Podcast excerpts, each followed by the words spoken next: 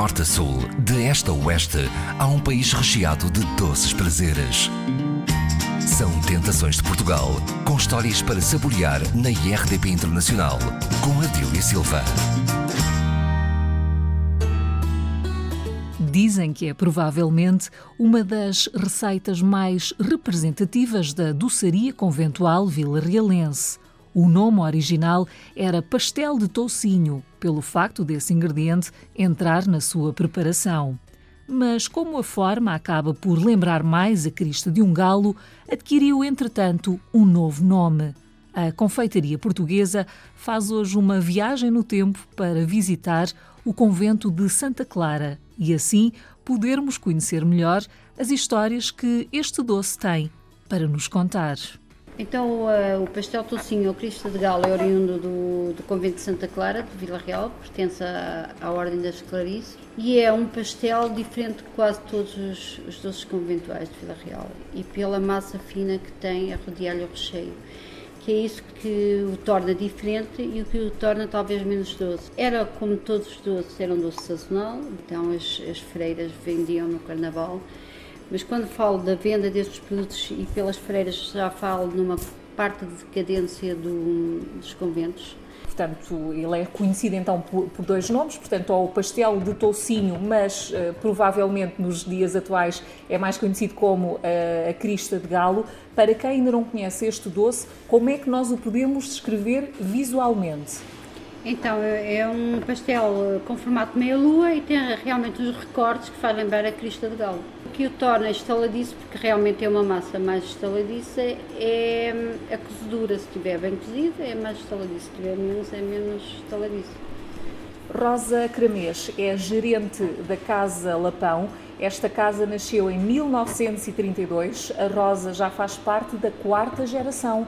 É verdade, sou a quarta geração, com muito orgulho a fazer parte deste grupo de doceiros. Isto veio com, com o meu bisavô, que teria montado nos anos 30 uma padaria, e, e quando contrata uma mulher para lhe vir amassar o pão, veio a contratar a minha futura bisavó.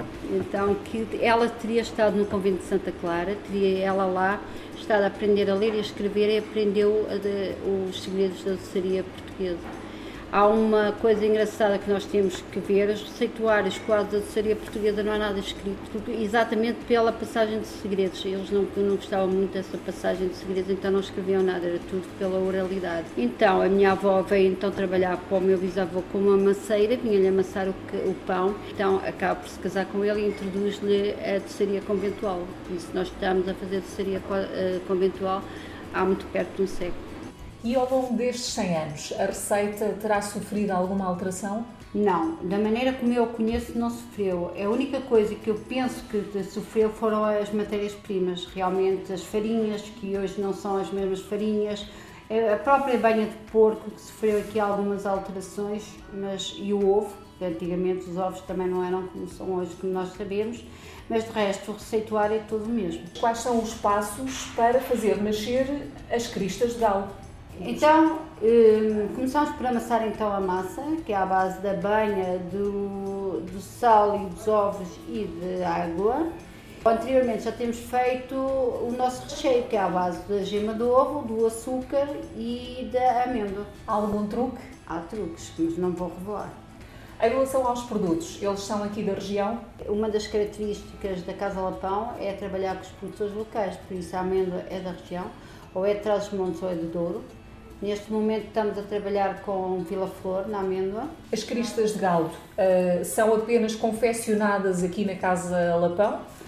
Sim, nós somos realmente um, eh, a casa detentora da doçaria portuguesa, e neste caso da, da Crista de Galo ao Pastel Tocinho, somos nós a única casa a fazer esta doçaria. Mas vocês disponibilizam para outros locais, portanto elas podem ser encontradas à venda noutros pontos quer em Vila Real, quer a nível nacional? Em Vila Real nós, nós abastecemos algumas casas, há outras casas que também fazem doces com uh, cristas de galo, mas nós somos assim embaixadoras do, deste património. Eh, fora de Vila Real também vamos tendo algumas casas, no Porto, em Lisboa.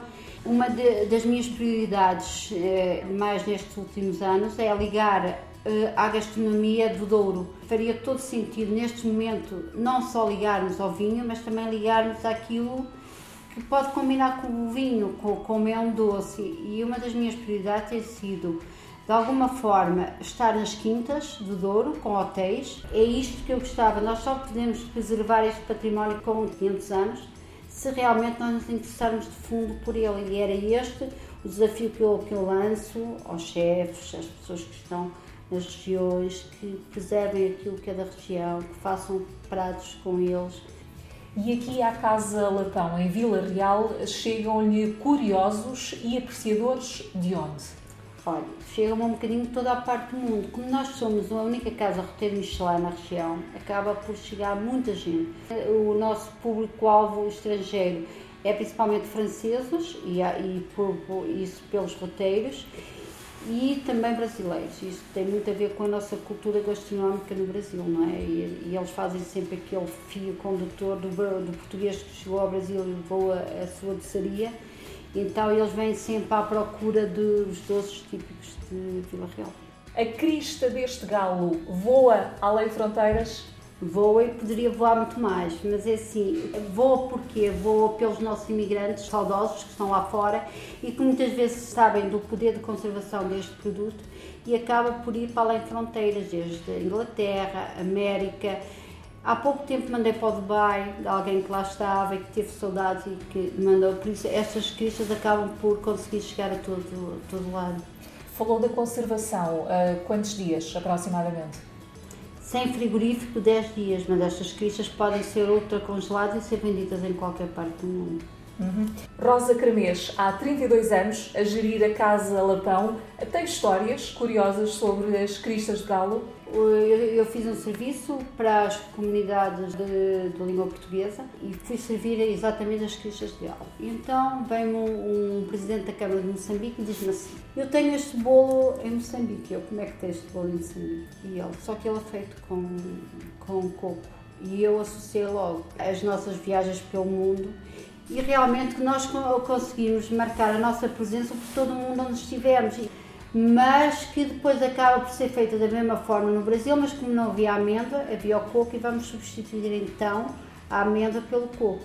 É a única maneira que eu acho que pode ser que os doces podem ser mudados era, é quando chegar ao país em que, em que nós portugueses, neste caso, levamos, ser substituído pela matéria-prima de lá. Pronto, já também uma curiosidade é confundirem muitas vezes com as azevias. As azevias são, são à base do grão, não é? E fritas, é, é, é pastel tocinho, não, é à base da gema de ovo e amêndoa. Rosa Cremês, as cristas de galo dão-se a conhecer eh, a nível nacional?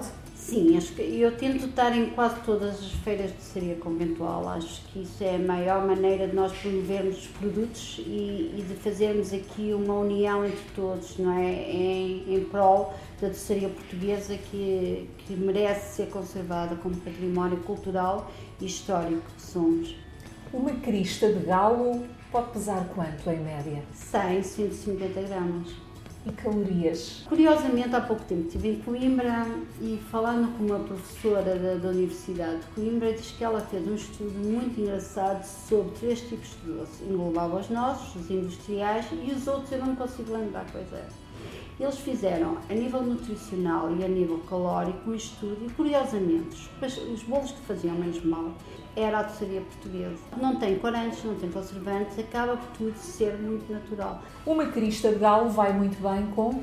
Um vinho do Porto, com um escatel, um vinho doce. Rosa Cramês, estamos em Vila Real, além da Casa Lapão, portanto, que outro local aqui eh, nesta cidade é que elegeria para eh, degustar uma crista? Eu sugeria sempre o centro histórico, nada melhor com um património histórico está relacionado com doce. Porque eu também, como apreciadora de natureza, e acho que temos aqui um grande património geológico, teria todo sentido estarmos a comer um, um doce no Parque Natural do Alão.